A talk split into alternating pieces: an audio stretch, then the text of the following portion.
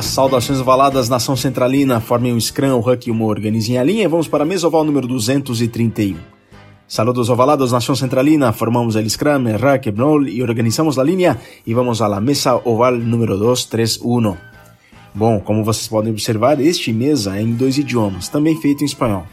Eu estou em Montevideo, no Uruguai, a narrar os jogos da Superliga Americana de Rugby para o aplicativo da ESPN no Brasil.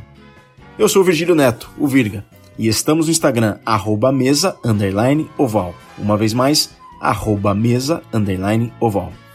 Como pueden observar, esta mesa está en dos idiomas, también en español. Estoy en Montevideo, Uruguay, relatando los juegos de la Superliga Americana de Rugby para la aplicación de ESPN en Brasil. Soy Virgilio Neto y estamos en Instagram, arroba mesa barra baja oval. Una vez más, arroba mesa barra baja oval.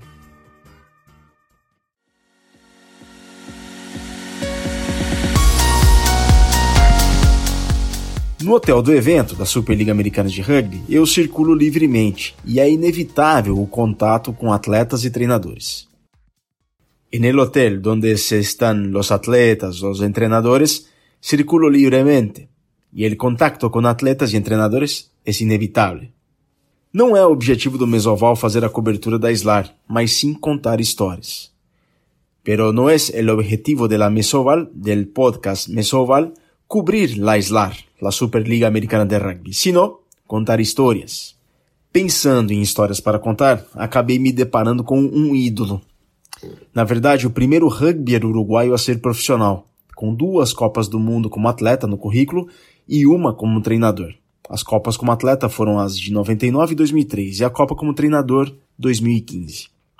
Eu falo de Pablo Adrián Lemoyne, ou simplesmente Pablo Lemoyne, atualmente membro da comissão técnica do Selknam, a franquia chilena da Superliga Americana de Rugby.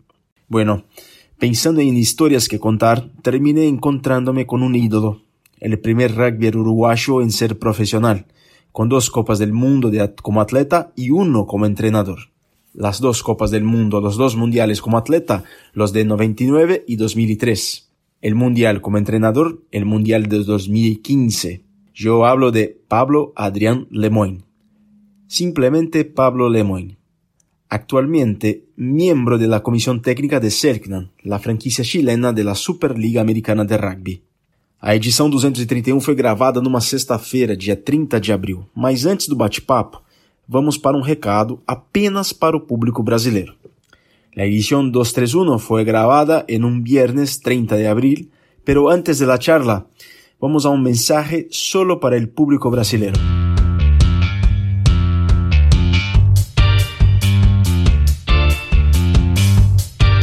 Colabore com a mídia independente da Central 3, a mídia independente do Brasil. Acesse apoia.se barra Central 3 para fazerem uma contribuição regular para a nossa casa, a Central 3.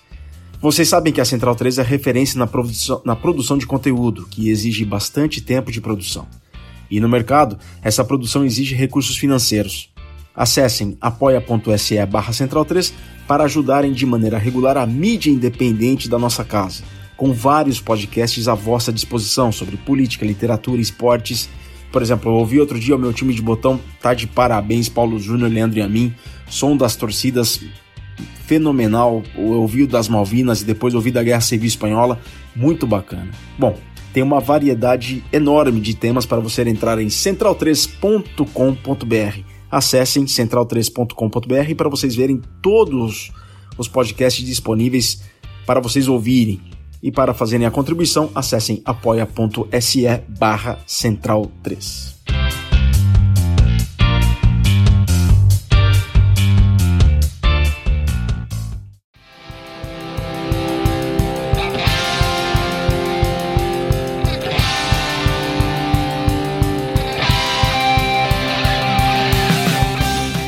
Senhoras e senhores, agora sim, Acompanhe a conversa em espanhol com esta grande referência do rugby uruguaio, sul-americano e mundial, Pablo Lemoyne. Señoras y señores, seguimos a continuación en español la charla con esta gran referencia del rugby uruguayo, sudamericano y mundial, Pablo Lemoyne. Divirtam-se. Disfruten. Don Pablo, empezaste en el rugby, en su club, en Montevideo Cricket, que es el decano del deporte uruguayo. ¿Cuál, ¿Cuál es el recuerdo más antiguo que tenés del rugby cuando chico? Así, ¿Quién te llevó? ¿Cómo se fue? ¿Cómo empezó todo? ¿Y en qué año? Bueno, yo tengo un, tengo un pasaje por el colegio donde iba, que ahí, ahí descubro el rugby en realidad. Yo jugaba al fútbol, jugaba, hacía natación, jugaba al básquetbol, hacía todos los deportes, tiraba bala en el colegio. Eh, era bastante bueno en todo por mi tamaño, no, no, no, no tanto por mis destrezas, ¿no? Claramente mi tamaño era, era mi, mi, diferencial, vamos a decir, con, con, el resto de mis compañeros. Pero descubro el rugby en un, en un programa que hacen de multideporte, que, que iban poniendo un poquito de todos los deportes adentro del colegio, y bueno, y, y surge esto del rugby. Lo practico un tiempo y la verdad, está, eh, tuvo un match inmediato, ¿viste? era lo que era lo que a mí me gustaba. En el colegio, por supuesto, esos multideportes terminan siempre acá en Uruguay, por lo general terminan todos en fútbol, alguno de básquetbol y, bueno, las chicas hockey, eh, así era el modelo. Entonces al final termino, termino saliendo a buscar un club y ahí encuentro el Montevideo Cricket. Este, y, y bueno, y, los recuerdos son que lo primero que tengo de recuerdos claros es, es cuando llegué al club sentirme en mi lugar. Y eso, eso es una de las cosas que, que lo he hablado con muchos de mis amigos, tengo mis mismos amigos de 35 años desde que llegué al club. O sea, te puedes imaginar que, que, mi vida eh, eh, tiene mucho paralelismo con la de mis amigos, ¿no? de vivencias eh, en el club, en el rugby, en la familia, en, en, la construcción de toda una vida. tenemos vidas muy parecidas y la verdad que con esos amigos y con, con, con, bueno, con sus esposas, con sus hijos, después con sus segundas esposas en algunos casos, con todo, todos vivimos este vivimos esa como una familia, ¿no? Entonces, yo el club lo, lo, lo, lo asocio con mi familia, es como una familia, es real lo mío, no es, no es un, no es eslogan del club, sino veraneamos juntos, eh, vivimos cosas buenas juntos y cosas malas juntos, eh, nos ayudamos, algunos a veces hacemos algún negocio, otros eh, se ayudan en, multidisciplinas que tengan de, profesión. A ver, lo vivimos como una familia, ¿viste? como una gran familia. Entonces, ese es mi recuerdo del club, de sentirme en mi lugar. Y a partir de ahí, eh, como todos, ¿no? En nuestra casa queremos lo mejor, o sea que siempre he tratado de darle lo mejor al club, darle lo mejor a, a, los que integran ese club, no importa quién, a veces entregando a los más chicos o, o haciendo las hamburguesas o lo que sea. Mi, mi, vida va en torno al club, pero no desde, desde algo desde algo este filosófico, decir, o una frase armada, que, que, pasa mucho en el rugby, hay mucha hipocresía en eso de, de frases armadas y de valores y de muchas cosas que después no, no se llevan, sino yo, yo lo digo de, de, literal, es, mi familia, es mi segunda casa, eh, porque tengo una casa hermosa con, mi, con, mi, con Gabriela y con, y con mis hijos, pero, pero mi segunda casa es el club, la necesito, ahora en pandemia hemos sufrido mucho como grupo de amigos, ¿no? ese intercambio, nosotros vamos cuatro o cinco veces por semana al club,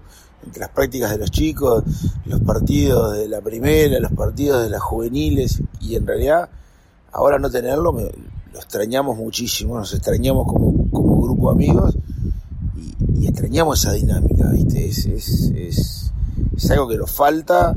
A mí me pasa, por ejemplo, cuando estoy en Chile, cuando estoy en Alemania, cuando estuve con Uruguay de gira, extrañaba esa dinámica. Ahora no, estar acá y no poder tenerla es aún peor. Es, como un, es como un, pero, pero, pero está, defino, defino, defino el club, defino mis recuerdos como, como mi lugar y lo sigo, lo sigo teniendo y lo sigo queriendo aparte, ¿no? Lo sigo eligiendo mi lugar. Bueno, eh, es una responsabilidad más grande saber que juegas por un club que es el primer club en el mundo que jugué, jugó el rugby y practicó el rugby afuera de, Reino Unido. Sí. el cricket, eh, a ver, como, como yo cuando llegué al club no, no sabía toda esa, toda esa historia y la fui, y la fui, me fui impregnando de la historia, porque la historia no se enseña. Uno, uno va, va, va, va tomando a veces eh, el discurso en aquellos momentos de los veteranos que teníamos, la gente que nos hablaba de las responsabilidades, nosotros teníamos, no sé, gente trabajando en la comisión de disciplina en la Unión de Rugby del Uruguay. Y vos llegabas y eras jugador del cricket, y el tipo era del cricket, y te decía, te doy dos fechas por, por la falta, y una fecha más por ser del cricket.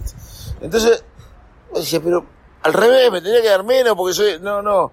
El tipo eh, entendía que esto tenía un valor, eh, un diferencial. Y nosotros lo hemos tratado de transmitir. El club ha tenido altas y bajas, como cualquier club de 160 años. Definitivamente tiene altas y bajas, pero tiene una capacidad de resiliencia, una capacidad de volver que, que, que capaz que a un club más joven o algo le costaría muchísimo más. Tiene capacidad de, de, vivir con muchos socios y con plata y con presupuesto, y tiene capacidad de vivir con muy pocos socios, sin plata y sin presupuesto. Eh, eso es lo que le transmitimos a nuestros jóvenes, eso es lo que nos han transmitido a nosotros. En ese entorno vivimos, nos gusta eh, entender de que, de que tenemos un diferencial, no sé si es, si es por osmosis o qué, pero pero ya se sabe, se transmite, se, se transmite capaz que, volviendo a la, a la respuesta anterior de, de, que como es mi lugar y mi familia, capaz que transmitimos mucho más. Eh, lo hemos hablado un millón de veces con los chicos. Nosotros le, le, decimos, ustedes sean fanáticos del club. Después si son buenos o malos, no importa. Siempre hay un lugar para cualquiera. Y en esa, en esa dinámica que hoy estamos por suerte, en una dinámica de crecimiento, el club tiene cada vez más chicos, cada, cada, vez más gente trabajando y aportando, lo sentimos como propio. Es, es un club que te genera esa responsabilidad. 160 años de historia, el decano de, de, del rugby, el decano deportivo de, Iberoamérica, tiene una cantidad de, cosas que, que, a nosotros a veces si las pensás decís, pa, qué, qué, cosa más grande, es el octavo club más viejo del mundo. Y, y, y para nosotros es el club, es casa, es viste grupo amigo, asado, no sé, lo, a veces lo vemos muy natural. Este es un año particular, porque 160 años ya te choca, viste, entonces, pero nosotros lo vemos natural, lo vemos como nuestra casa, viste.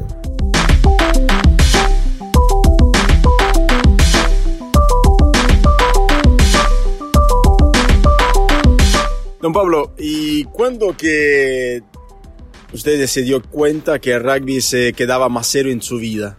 ¿Con qué edad? ¿En qué circunstancia? Bueno, mira, yo me hice tan fanático de rugby de chico y, y, sumado a un grado de competitividad muy grande que yo tengo personal, tengo, tengo, un, tengo una, ambición siempre de, de, de, de más, este, pero no, no una ambición malentendida, sino un, lo utilizo como una especie de motor personal, ¿viste? Me, me, gusta siempre más, más, más, mejorar una cosa, mejorar lo otro, hacer esto, hacer esto mejor. Eh, eh, me tomé el rugby muy así de chico, entonces muy, muy fanático. Fui al gimnasio antes que nadie, eh, me entrenaba antes que nadie, cuando mis amigos capaz que eh, tenían un verano más de salir y todo, yo tenía un verano de correr y entrenarme y tratar de ser mejor, mi carácter me ayudaba mucho, mi forma de ser natural, tenía ejemplos de liderazgo fuertes en mi casa, con mi madre, con mi padre, en su, en su trabajo y en sus cosas. Este, así que ta, esa, todo eso me llevó a que a los 17, 18, 19 años había ido a los mundiales juveniles y todo eso me, incentivaba a ir más, pero en realidad era raro porque porque no existía nada, no había de rugby profesional, recién en el 95, cuando yo cumplí 19 años, después del 95 empezó a existir el rugby profesional, pero, la verdad era que no, no, existía eso de, de, de, hoy un chico puede entrar a un centro de formación y prepararse para una carrera de rugby. En esa época no existía, pero yo creo que eh, creo mucho en el feeling de las cosas, creo mucho que las cosas pasan, hay un destino, hay algo ahí armado y bueno, nada, yo hice un poco que seguir mi, mi, mi, mis sentimientos y en un momento me encontré que, que, primero tuve una oferta para irme al Benetton, que venía de gira para acá, y después eh, lo del Bristol, pero me lo encontré, no, no es que yo hacía cosas como para poder llegar a ser profesional. pero en realidad no pensando en ser profesional, ¿no? Esa, esa las cosas fueron sucediendo. Las cosas sucedieron, y sucedieron naturales, y lo que me sí creo yo, que tuve la capacidad de reaccionar bien. No sé, mi madre, por ejemplo, te voy a contar una parte de la historia de que yo creo que el destino... Mi madre cuando teníamos 16, 17 años, me insistía con que me sacara el pasaporte italiano. Sacate el pasaporte italiano, sacate el pasaporte italiano, sacate el pasaporte italiano. Era una, una... Yo decía, ¿para qué? Con el pasaporte uruguayo había viajado por toda Europa en los mundiales juveniles, eh, cuando tuve 17, 18. Había viajado por todo el mundo. Con, por toda Europa, por todos lados, con el pasaporte y no había tenido ningún problema. Digo, ¿para qué el italiano? Tenía que sacarte el pasaporte. Bueno, insistió, hizo la carpeta, la ciudadanía, esto, lo otro.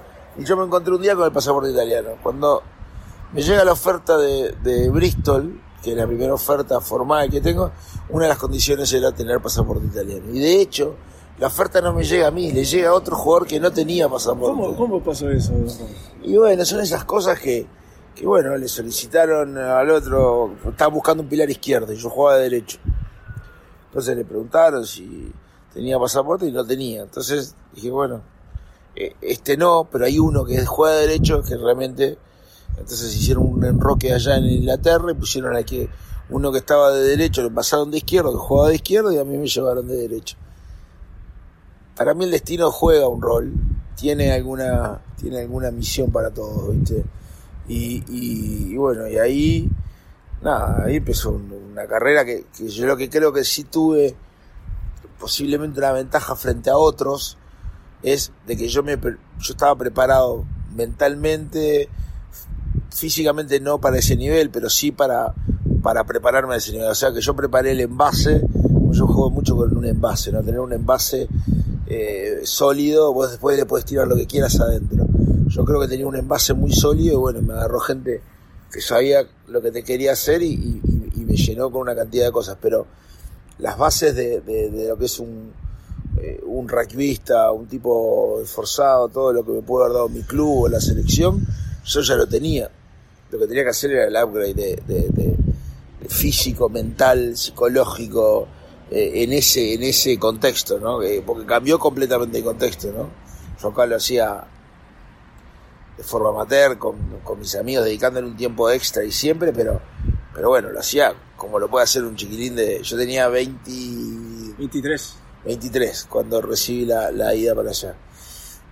Entonces, viste, yo ya estaba en otra, digo, era otra dinámica, era...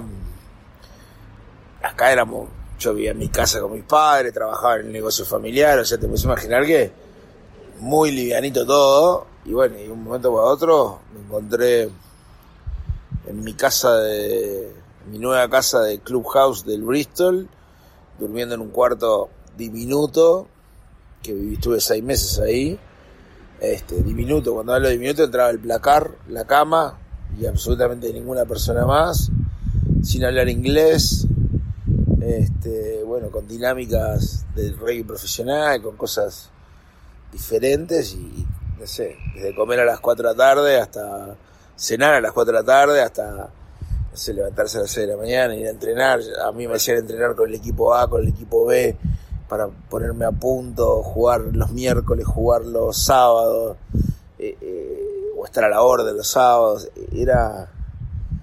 La verdad que había que estar muy fuerte y quererlo mucho. Yo me acuerdo en, en San Pablo, justo, me voy por Bari, mi primer, mi primer, mi primera vez que me fui a, a, a, Inglaterra. a Inglaterra y me voy en San Pablo, justo tenía un Dixman así, y mis amigos me habían puesto una carta ahí adentro y bueno, transmitiéndome realmente todo lo que sentían, el orgullo, fueron todos al aeropuerto a despedirme, la verdad todos en lágrimas porque rompíamos un grupo, en aquella época no había WhatsApp, no había comunicaciones tan fáciles, había una cantidad de, dinámicas que hoy las tomamos como naturales, pero en esa época era, un mundo, era, era realmente cruzar un, el océano y, perderte en algún punto, bueno, fue fue para el grupo una rotura grande, fue, fue, una impresión importante de, ese, quiebre que existió entre, entre, el grupo. Y bueno, me dejaron esa carta y se, me expresaron una cantidad de cosas, me regalaron un mate, me regalaron una cantidad de cosas. Y todo eso a mí me, me, me cuestionaban, por supuesto, eh, a nadie le gusta perder cosas. Y a mí muchísimo menos, sobre todo eh, mis amigos, mi familia, mi padre estaba enfermo en esa época.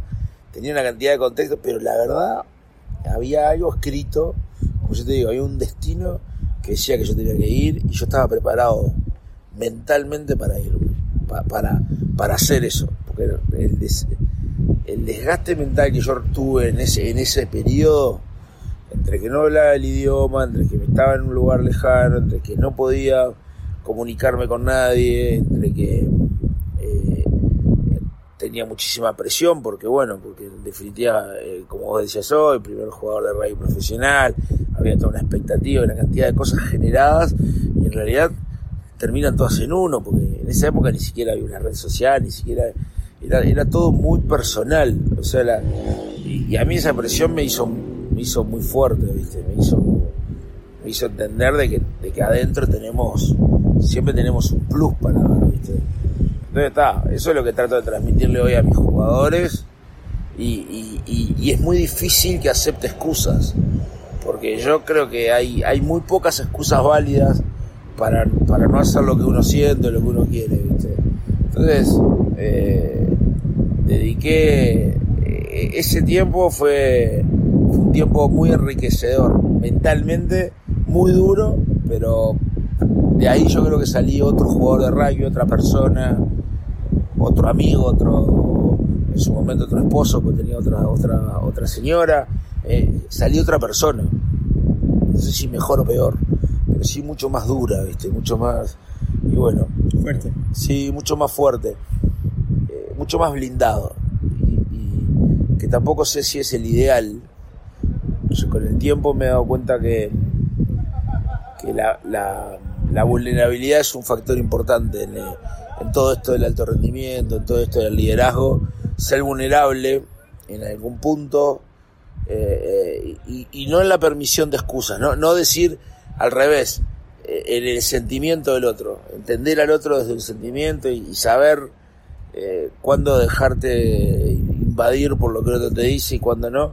Bueno, todo eso me, ha dado la, todo este camino, me ha permitido este, entenderlo y ahora lo entiendo mucho más después que tuve hijos, ni hablar que ahí fue llamado, ahí realmente entendí entendí todo mucho más claro, ¿no? Este, pero, pero bueno, tuve hijos con, con, con Gaby, que es mi actual señora, hace 12, 13 años tuvimos a Mía y ahí las cosas se pusieron en orden, como yo digo, y ahí uno entiende cuando empieza realmente a valorar un poco más la vida, ¿no? Este, que uno habla de, no, que esto, que la preparación, ahí es donde te preparan rápidamente el día que no, que te dan el bebé en la mano y decís, uy, está, ahora entendí todo, la vida dejó de ser mía, pertenece a mis hijos, empiezo a vivir más por ellos y bueno, está. Y, y, la verdad que este eh, me siento así, viste, me siento muy así.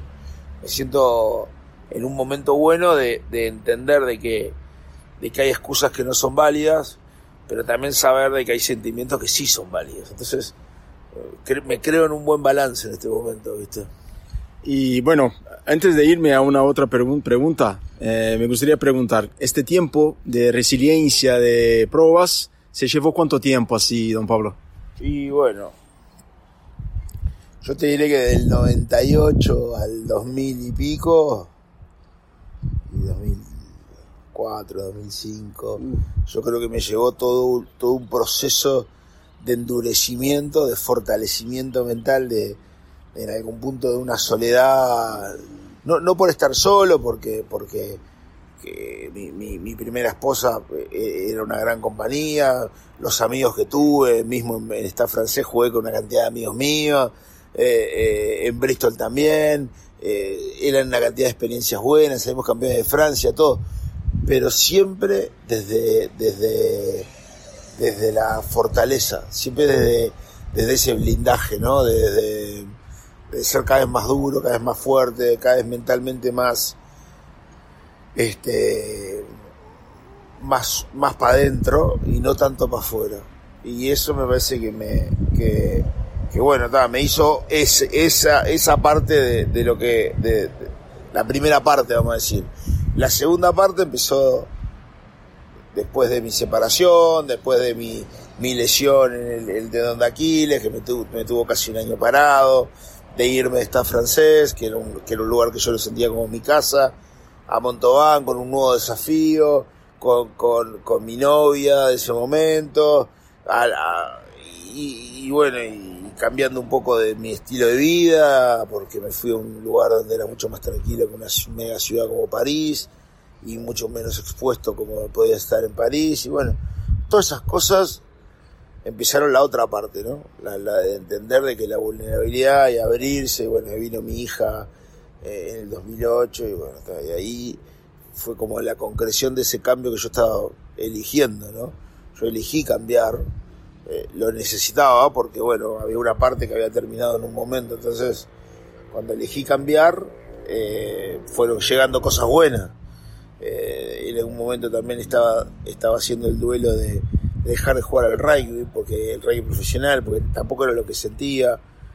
Y, bueno, y después vino la oportunidad de jugar con la selección de vuelta, que también había, había un periodo grande que no, que no había estado, y, jugar, mi hija, mi novia, ya la cabeza puesta en que estaba por volver a Uruguay. Ya se empezaban a dar una cantidad de cosas que me permitieron en un momento decir, bueno, está, ahora sí, ¿viste? me abro a esto, lo recibo, cuando lo recibí estuve feliz, quería esto para mí, y bueno, y después empezó mi, mi carrera de entrenador, con todo lo que tenía, pero, pero me parece que, que mucho más preparado por la situación, ¿viste? Me preparó la situación para ser entrenador de ese Uruguay, de ese momento, con todos los quilombos que habían acá y todo, yo creo que estaba yo personalmente muy fuerte para hacerlo porque tenía las dos caras. No, no, no estaba, no estaba ni en guerra con nadie, ni, ni tampoco vulnerable como para que me. En total paz. Sí, tenía, tenía esa, esa capacidad de, de, ir midiendo las batallas, ¿viste? que parece que es ahí donde los head coaches eh, eh, este tipo de proyectos, ¿no? Tenemos que tener, tenemos que tener la capacidad de medir las batallas, ¿viste? y, bueno.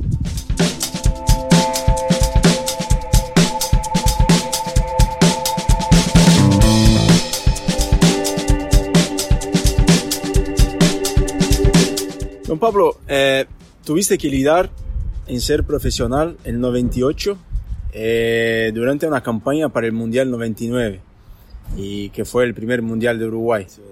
¿Cómo fue lidiar con tanta presión de ser el primer profesional y también la campaña de los teros que estaba adelantada y se culminó con la clasificación al Mundial? ¿Cómo lidiar con todo eso en tan poco tiempo así, don Pablo? Bueno, mira, fue particular. Tuvo, tuvo tuvo sus cosas alucinantes y sus presiones gigantes, porque a mí lo que me pasaba era que en ese momento los calendarios no estaban muy alineados, entonces eh, se jugaban eliminatorios en, épocas medias raras, creo que era en marzo, en abril, nada así.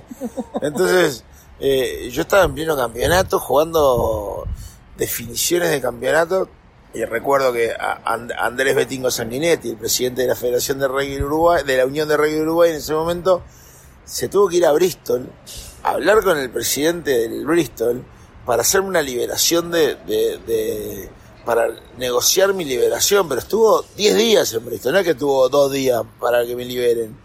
Y, y recuerdo este, para las citaciones para jugar con Portugal acá no fue el problema jugamos con Portugal acá porque era, era el principio del campeonato. Entonces, ellos dijeron, no pasa nada, principio del campeonato, anda. Yo, yo me fui en octubre para allá. Y en marzo, por el febrero, marzo, fueron eliminatoria con Portugal, el ida y vuelta. Vine a jugar acá el, ida, no, me acuerdo bien, pero puedo, puedo ahorrar en la fecha. Vengo a jugar el ida acá. ¿Qué pasa? Después viene el ida y vuelta con Marruecos vengo a jugar el ida acá sin problema. Pero después la liberación era brava, era para el Marruecos en Marruecos, que era el primero de mayo, que ya estábamos muy cerca de las finales. Y, y, y la verdad que fue re complicado y hubo todo un tema ahí. Yo creo que a mí me apreciaban porque en el club, porque yo la verdad que jugaba con, con, con toda el alma, ¿viste? Entonces era un loco que, que era querido y que me parece que, que también el club hizo un reconocimiento en algún punto de, de, lo que yo le estaba dando como jugador, que capaz que ni siquiera me pagaban por, por, por eso, pero, pero, pero sí eh, hubo ese, ese, ese ida y vuelta, yo me acuerdo que había una cantidad de presión, de hecho jugué el partido todavía pensando que me tenía que tomar el otro día un avión con un helicóptero que me iban a poner porque me tenía que ir porque no había pilares. Había lesionado pilares y si no presentabas pilar perdías los puntos. Tenías que presentar. Entonces tenía una presión enorme. Bueno, al final creo que contrataron un shocker medical, no sé cómo fue. Y, ta, y, y, y, me permitieron ir, jugar en Casablanca, clasificarnos mañana. Mira, como mañana en el, en el, en el 98 no, en el 99. En el 99, un día como mañana, en el 99. 22 años. Sí, 22 años y Uruguay se clasifica el primer mundial en Casablanca contra Marruecos. Partido durísimo. De los más duros porque la característica que tenía era que los, los franceses te traían una característica muy de, pro de dos, de, muy, muy de pegar, y nosotros teníamos orden de no reaccionar. Entonces era horrible porque nos embocaban en todos los scrums, todo y no podíamos hacer nada. Pero está, les ganamos, nos clasificamos nosotros, así que nos llevamos el premio grande nosotros. Y bueno, ¿tenían en cuenta cuán grande estaban siendo para el deporte de Uruguay, de Sudamérica, con esa clasificación que mañana, el primer mayo, se hace 22 años? ¿Tenía idea de eso? No, no. Nosotros nunca entramos en, en, en razón. De hecho, alguna vez me acuerdo de yo haber eh, en redes sociales haber reconocido eh, ese hecho y haber arrobado a la Unión para que se dé cuenta eh, el comienzo de, de, ir a un mundial en el año 99 cuando el rugby no era un deporte global sino que era un deporte que se jugaba en muchas partes del mundo pero no en un mundo tan globalizado entonces y lograr esa esa, esa tener esa capacidad de, de, estar más cerca que de equipos que, por ejemplo, Marruecos tenía todos sus jugadores profesionales, Portugal estaba en Europa, tenía, tenía otra cercanía al rugby profesional. Ahí demostraba que Uruguay en esa época tenían equipos eh, mentalmente fuertísimos y después teníamos eh, teníamos la incidencia de, Argentina, ¿no? Teníamos habíamos chupado muchísimo de Argentina y ahí se estaba recogiendo ya el fruto de los mundiales juveniles. Como todo proceso de alto rendimiento, necesita entre 7 y 10 años. Y Uruguay, el primer mundial juvenil que fue, fue en el 91, si no mal recuerdo. Y bueno, 91 estamos hablando del 98. O sea, ya ahí había generaciones, ya había experiencia internacional, había chicos que entrenaban diferenciados para lograr esos objetivos. Eh, mi generación en el 94 fuimos a Lyon y, tuvimos un muy buen mundial, salimos creo que cuartos o quintos atrás de, de Argentina, le ganamos a Rumania, le ganamos a España, le ganamos, viste, jugamos un partido muy parejo con Francia, ya, ya, ya se empezaba a, ya se empezaba a deslumbrar que empezaban a aparecer jugadores interesantes, viste, y bueno, y, y de hecho ese equipo tiene una base ahí de mezcla de, pero de todos jugadores de los mundiales juveniles, estaba el Paeta Sánchez, estaba el Pollo Lamela, Quichobado, el Lechón Grille, Nico Lignani, eh, bueno, estaba yo, eh, éramos todos jóvenes con Diego Armachea, con María Lame, con locos que, que, ya venían trillando desde hace mucho tiempo, entonces el mix era interesante, ¿viste? la verdad que se notaba que los procesos no fallan, yo creo que cuando uno trabaja bien 6, 7 años, eh, va a recoger algo, si trabaja bien. Yo creo que Uruguay en ese momento, en la región, después de Argentina por supuesto, estaba trabajando bien y estaba teniendo una cantidad de cosas que iba, iba, en algún momento iba a pagar. Y bueno, pagó en el 99, pagó en el 2003, y bueno, y después empezamos a hacer las cosas mal antes, ¿no? Empezamos a hacer las cosas mal y bueno, y, el, y, el, y después pagamos caro en el 2006, capaz que con el mejor equipo que tuvo Uruguay en la historia. ¿En serio? Y el 2006 sí. Eh, la Mela jugaba en Argentina. Grille jugaba en Argentina. En la primera de la Urba, ¿no? Que era un nivel sí. muy bueno. Tenía, creo que jugaba um, Pado en, en, 14, Capó en top 14. eh, Brignoni y Sánchez jugaban en L'Aquila, en, Italia. Eh, Mendaro jugaba en Francia, Aguirre jugaba en Francia. Eh, no me acuerdo ahora, pero teníamos un nivel de jugadores eh, que, jugaban todos en Europa, con, unos físicos. Estaba Yuria, estaba Juan Miguel Álvarez, Hernán Ponte, todos todo tipos estaban o en Europa o, a un nivel. Y, bueno, hicimos, capaz que cometimos todos errores. Yo lo digo porque pude haber sido negativo con esos proyectos también. Pero bueno, eh, a partir de ahí creo que también un poco lo que hablábamos hoy temprano de, del proceso de sanación, el proceso ese de, de, apertura mía, eso también debe haber tenido gran parte que ver. Pero bueno, después hay cosas que van quedando y la verdad que no fueron buenas.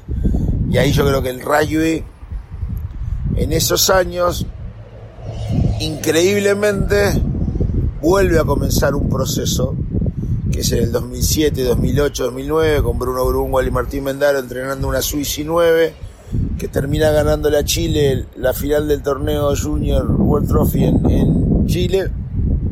Se cambia el año de, los mundiales, justo terminan yendo tres años eh, la misma categoría, y, esa categoría, bueno, yo después como entre, yo después me toca jugar con esa categoría del 2010, la eliminatoria por el Mundial contra Rumania, y ya se veía el potencial. Dice, pa, estos son buenos, lo que les falta son años, tenían 20 años, ¿no? 19, 20 años. Y, y, y bueno, está, después son la base de la, de la generación que, que a mí me toca entrenar para ir al Mundial en el, 2000, en el 2015. Pero son esos, son, otro proceso que a mí me tocó agarrarlo en el 2011 eh, como entrenador de forwards en ese momento y en el 2012 como head coach, pero son ese proceso. Eh, este,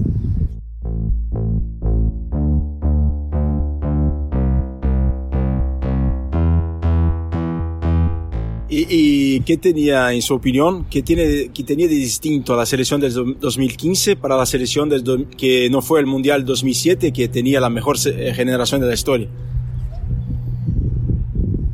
Y la del 2015 me parece que tenía, a ver, acá capaz que no lo tengo que decir yo. Lo que nosotros teníamos era un plan muy, muy claro. Después yo tenía un conocimiento personal de a dónde quería ir, porque ya había estado. O sea, eso tenía, y después yo no, tenía ningún compromiso con nadie. O sea, mi compromiso era con la Unión de Rugby del Uruguay, de generar eh, bases para reiniciar un, un proceso en el cual Uruguay había estado dos veces, nos había hecho mucho bien en el 99 y en el 2003, y eh, que venían 12 años sin, sin poder cumplirlo.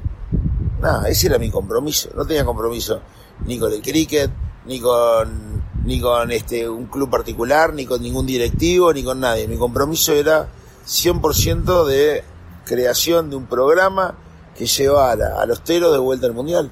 Y el rompimiento, después del Mundial, se vas a Alemania, el rompimiento, dejar este proceso, dejar ese proyecto, ¿no fue doloroso, don Pablo? Eh, sí, sí, fue muy doloroso salir de acá. A ver, el proyecto de, del rugby en Uruguay en ese momento, desde el 2011 en adelante, 2012, 2013, 2014, 2015 hasta el 2016, fue un proyecto de un grupo de personas que teníamos una visión diferente a las demás personas que habían estado. Eso era claro. Un presidente nuevo con, con una idea de, de unir al rugby uruguayo, como fue el Chelo Calandra, que, que, lo cumplió, lo generó. Después vino Pino Piñerúa con, con una ambición más grande en lo que era el crecimiento del proyecto. Pero a ver, ese grupo de trabajo, con Vicentín, con, con, Fabio Mayo, digamos, las, personas que estaban buscando un cambio en, en el rugby en ese momento, y está, este se logró. Lo que a mí me dolió eh, fue, primero, que mi salida la, hayan hablado en bambalinas, este, no, no ellos personalmente, pero, pero me imagino que, que se debe haber creado un entorno el cual este a mí no me gustó. Me hubiera gustado otra cosa por todo lo que yo le había dado al rugby en un momento donde, donde, donde realmente no había nada, porque cuando yo llegué a la federación o a la unión en ese momento, eh, no había ni pelotas. Entrenábamos en el country Los Teros cuando podíamos, no teníamos staff, no teníamos condiciones ninguna, no, no, la verdad, no, no, no era ni un proyecto. Bueno, después, cuando yo me terminé yendo en 2016, que ya estaba clasificaba, me, me terminan pidiendo que me vaya, no, no yendo, yo no me fui. Ni yo ni mi gente que habíamos trabajado todo ese tiempo. Nos fuimos porque no, eh, ya no, supuestamente no servíamos para el proyecto. Entonces, a mí todo eso lo que me, lo que me generó fue esa sensación de, de, que creo que las formas tendrían que haber sido otras y creo que el reconocimiento también, pero bueno, se eligió eso. A ver, yo como, como se lo dije a algunos en ese momento, algún día me tocará de vuelta, porque esto es cíclico, pero estoy contento con lo que dejé, al fin y al cabo. Estoy muy contento con lo que dejé y con las herramientas que tuve para hacerlo. Porque hoy, hoy hablamos del Estadio Charrúa, hoy hablamos de los seleccionados, de, la, de los procesos juveniles, de, de, una cantidad de cosas que en ese momento no existían.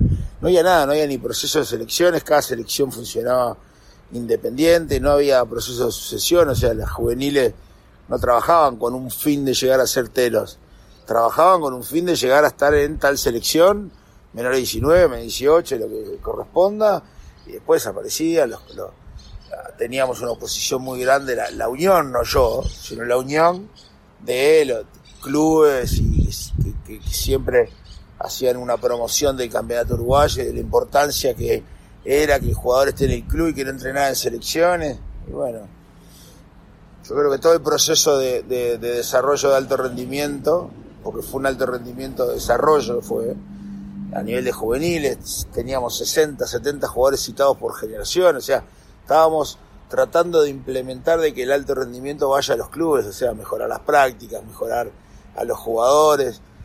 No necesitábamos esos 60 menores de 17 o 60 menores de 18, pero lo hicimos con ese afán de de, mejorar, de realmente impactar en el rugby.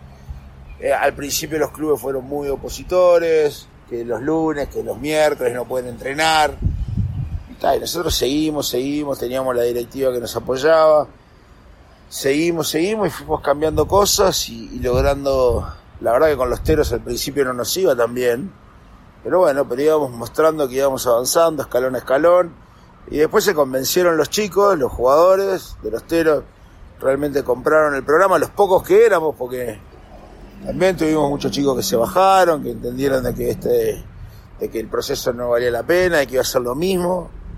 Y bueno, logramos, la verdad, logramos este vender esa idea, los chicos compraron, y después fueron los más grandes defensores del proyecto, y se logró todo lo que se logró, y tuvimos éxito en todos los, en todos los seleccionados, en todos los programas que, que, encaramos y bueno, está, y en un momento, eh, por supuesto, siempre, siempre pasa que, que, que, que, bueno, siempre hay uno mejor, o siempre hay alguien que hace mejor las cosas que uno, o por lo menos eh, es lo que es lo que el encargado de turno le toca transmitir, y bueno, está, y le toca a otro. Yo creo que, creo que, que en definitiva mi sentir fue ese. Yo creo que se podrían haber hecho las cosas mejor. Pero bueno, se eligieron así es lo que hay.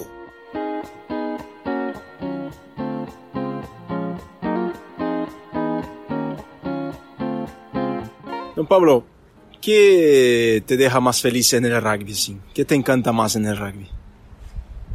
Eh, bueno, habría que ver. Yo, yo, yo, una de las cosas que, que he aprendido bastante es el separar. A ver, es como todo, ¿no? Eh, es como las disciplinas, ¿no? El 7, el 15, el, el flag, el tag, el, bueno, eh, yo creo que el rugby no es uno, dejando de lado que pueda tener bases parecidas, pero el rugby de alto rendimiento es una cosa, es algo que es para muy pocos y que, que para muy, muy pocos lo pueden hacer y muchos lo pueden disfrutar. Y el rugby amateur es todo lo contrario, eh, eh, muchos lo pueden hacer y muchos lo pueden disfrutar también. Entonces, eh, a mí del rugby amateur lo que me gusta es ver el crecimiento de, mi club, de mis jugadores, de mi entorno, de ver a mi hijo jugar al rugby, que le guste, que lo disfrute, eso y que, haga amigos y que invite a sus amigos. Entonces entiendo como que el círculo vuelve a empezar. A mí me gusta eso, ¿no? Me, siempre me inculcaron de que el rugby es un deporte de, de transmisión de valores, pero al mismo tiempo de generación en generación y una cantidad de cosas. Y ver a mi hijo en esta condición me significa entender de que el círculo se puede llegar a dar. No, no lo sé, pero se puede llegar a. Entonces eso me, me, me apasiona mucho, me da muchas ganas de levantarme los domingos y ir a verlo, de llevarlo los martes, los jueves, ir a buscar a sus compañeritos de clase que son también compañeritos del club y pasarlos a buscar y llevarlos. Me, me divierte que se vuelva a dar ese, esa, esa magia, ¿viste? Que, que, yo no la tuve, pero no la tuve con mi padre. Me hubiera encantado que mi padre, pero mi padre no entendía nada de rugby, estaba lejísimo de esto y aparte tenía que trabajar todo el día para que yo pueda hacer estas locuras. Me, gusta poder poderle haberle agregado a ese círculo virtuoso, ¿no? En la parte generacional, que yo no lo tuve. Yo no tuve el apoyo de sí lo tuve el apoyo en todo, pero no tuve la presencialidad porque mi padre trabajaba, era dueño un restaurante y estaba todo el día ahí trabajando, dando vueltas chorizos y, cocinando para una cantidad de gente. Entonces, eh, el tipo no pudo acompañarme, pero sí, sí creo eh, en ese círculo virtuoso. Y en el alto rendimiento, por supuesto, lo que más contento me pone es, es, es, es el cumplimiento del programa. Cuando haces un programa que sea súper ambicioso y se va dando, y lo vas cumpliendo y vas dándote cuenta que, que va creciendo el jugador, el staff, la estructura, la infraestructura. Y, esa evolución me genera mucho placer y me da, me pasa que me pasaba en el Charrúa, me pasaba en Alemania, me pasaba en, Uruguay, los procesos que me ha tocado estar, de, trabajar 16 horas por día y no, no, me, no me afecta en nada afecta mucho más a los que están al lado mío que los enloquezco que, que, que a mí me, apasiona eso, no ir viendo que se van cumpliendo los pasos y que surge otro desafío. Entonces, soy muy enamorado de eso. Pum, desafío, vamos, pa, pa, pa, pa, pa, pa pum, sacarlo adelante, ¿viste? Eh, otra cosa, y sacarlo adelante. Bueno, y ahí están, eh, esos son los desafíos que, que, me hacen, creo que, amar tanto este deporte. Ah, me gustan las dos partes del deporte y no las mezclo. Tengo esa capacidad clarita el alto rendimiento es una cosa y el rugby amateur, aunque sea entrenado al, al, mejor nivel que puedas tener de estructura, de rugby y todo, es rugby amateur. Tiene otra cosa, tiene otro condimento. ¿Cómo llama tu hijo? Faustino. Faustino pregunta mucho a, a usted de, rugby, de la historia, de una que, que, puede hablar para que él haga mejor en la cancha. ¿Cómo es la relación de, del papá, ahora del papá de Faustino? Sí, eh, no.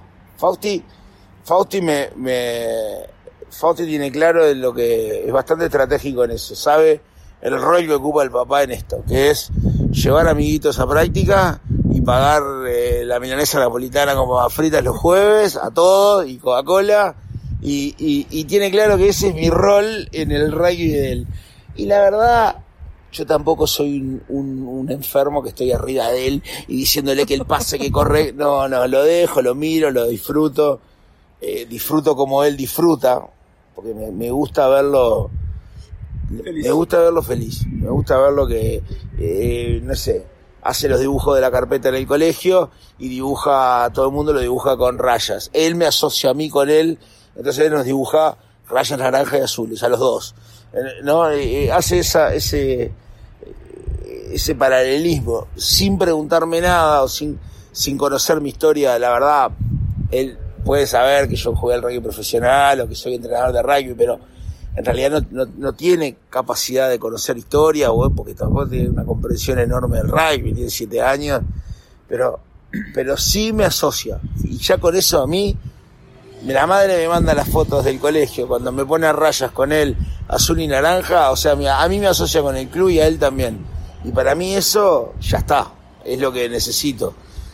Después si juega bien o juega mal, la verdad, o si el día de mañana no quiere jugar más al rugby, ya está, yo creo que todo lo que todo lo que le está pasando ahora le va a ayudar para algún momento, le va a servir. Y está, y con eso para mí ya me alcance mi sobra.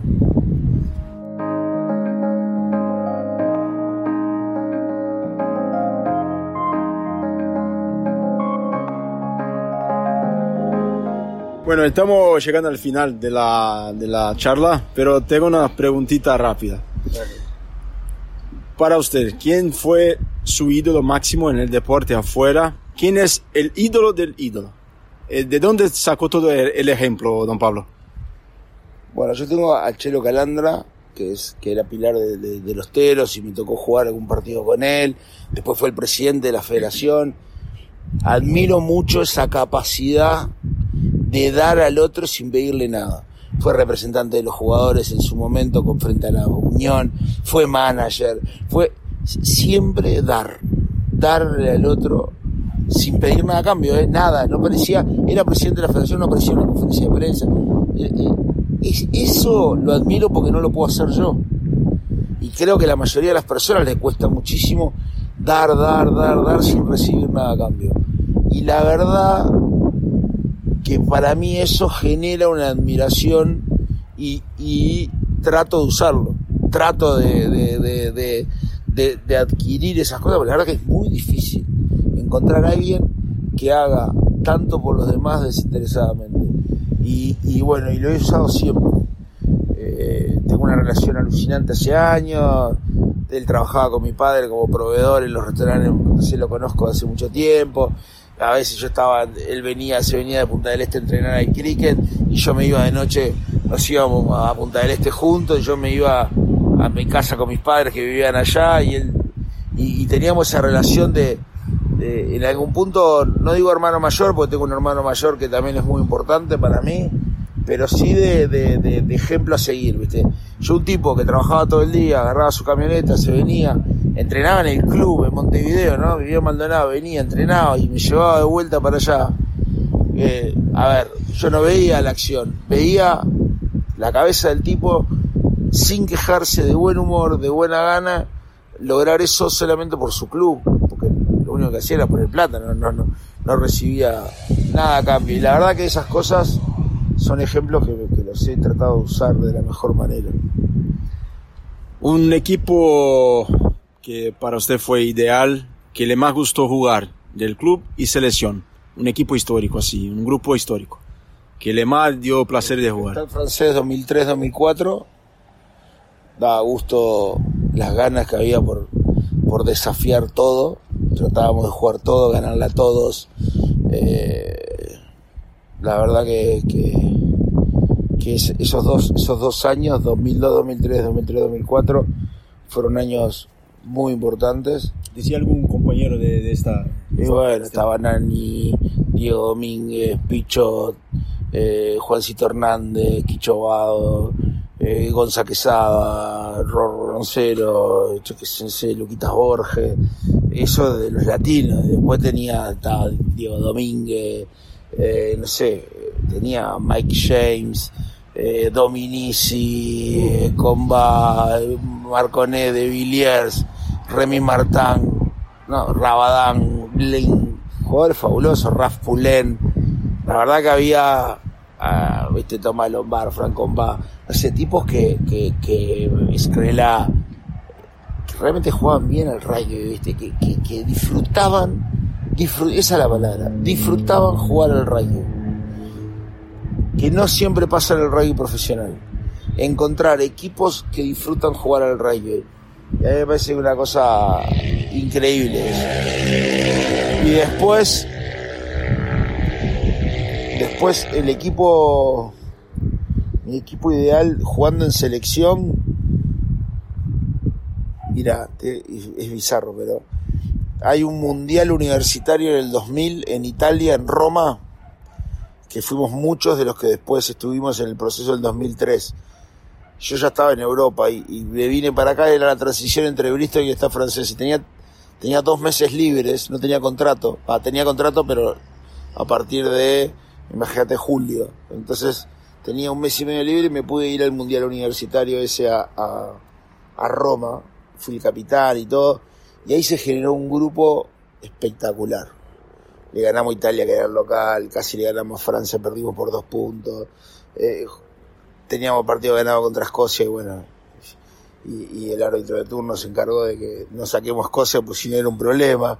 La verdad que era un equipo lleno de gente para lograr desafíos y, para realmente aprovechar todas esas oportunidades que te daba el rugby, viste, y de vivir entre amigos y, y, y conocer las necesidades que se tenían. teníamos muy poco budget, eh, el, equipo funcionaba con lo que podía, pero la alegría y las ganas de jugar el rugby estaban adelante de todo y ese es un equipo, el de, el de Roma del 2000, me, me, a mí personalmente me, es un equipo que tengo inmensos recuerdos. ¿Tenés algún mantra, alguna frase, así, algún mantra que lleva, que te inspira o no? Creo que tengo mil frases porque se caen de risa todos los estafos, los jugadores, porque siempre ando con algunas frases mías, pero, pero son más frases de la vida que, no, pero no, tengo muchos mantras. Sí, sí tengo el convencimiento de que nunca acepto un no. No, el no, la verdad que no, no me gusta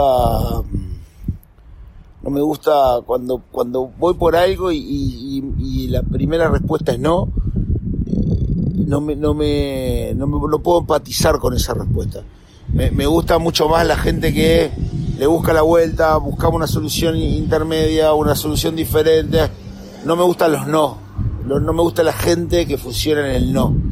Eh, me parece que, que, que es tendencioso es, es predispone al otro. Y no me gusta que me predispongan, me gusta, me gusta que las cosas pasen o no pasen. Si yo hice todo lo posible para que pase o no, pero, pero me gusta que evalúen mis consecuencias de mis actos y no que inmediatamente me digan no, no se puede, porque eh, no, no me gusta. Para cerrar, ¿algún arrepentimiento? Sí, en el 2000, entre el 2006 y el 2010 mi actitud como jugador de selección creo que no fue la correcta. Como líder, porque yo ya era líder de proyecto, líder de, había sido capitán de las juveniles, capitán de los universitarios. Yo mezclé políticas que habían acá. Yo podría haber, desde mi liderazgo, podría haber unido una cantidad de cosas. Y la verdad que no lo logré. Me puse de un lado la trinchera, que no era el correcto, y bueno. Y... ¿Cuál lado, profe? Eh, nada, el lado de, Ahí no importa el lado que estés, importa que no estás juntos. Y en el rugby hay que estar juntos. Si no estás juntos, no, no. Países como, como Uruguay, Brasil, Chile, o estos países, si no funcionan juntos, los proyectos no funcionan. Entonces yo me puse de un lado y ese lado no fue correcto. Y bueno, y ahí me arrepiento, me arrepiento y, creo que, que, que, que podría haber aportado de otro lado y eso, eso es una de las cosas que, porque capaz que Uruguay hoy en vez de tener cuatro mundiales en su haber tendría cinco o capaz que seis, nunca se sabe. Entonces, pero bueno, eh, son cosas que pasaron. Traté de redimirme eh, eh, con trabajo y esfuerzo los años que, que después volví, que la verdad no existía ni sueldos para un head coach ni nada, pero el proyecto empezó y, lo abracé así y, y, lo hice más profesional que si me pagaran. Entonces, bueno, yo creo que mucho de esa reacción mía viene de la mano de, de, ese arrepentimiento por mis actos del 2006 al 2010 o del 2000, de 2004, 2005 a 2010, no sé cuándo fue, pero fue ese periodo.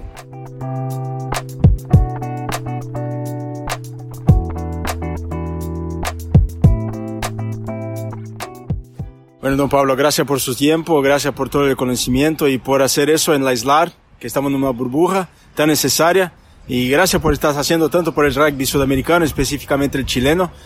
Y felicidades, éxitos. Bueno, gracias por la nota, sobre todo. Felicitaciones por, por seguir esto. El único periodista especializado que está, que está acá habla bien de, de, de, de, cómo se están tomando el rugby. Yo agradecer la nota. Por supuesto, está buenísimo tener una nota diferente y no hablando tanto de, de, de, rugby desde lo que pasa, sino que de lo que siente, que me parece que, sí, está muy bueno. Bom, senhoras e senhores, esse Mesoval Internacional ficou por aqui. Esperamos que tenham gostado de mais um episódio do nosso podcast. Bom, uma vez mais a gente fica por aqui e até o próximo. Senhoras e senhores, esperamos que les haya gustado outro episódio del podcast Mesa Oval. Nosotros terminamos aquí. Hasta el próximo. Muchas gracias por el público, por, por la audiencia y la paciencia. Saludos ovalados e um grande abraço. Muito obrigado pela audiência e pela paciência. Saudações ovaladas e um grande abraço.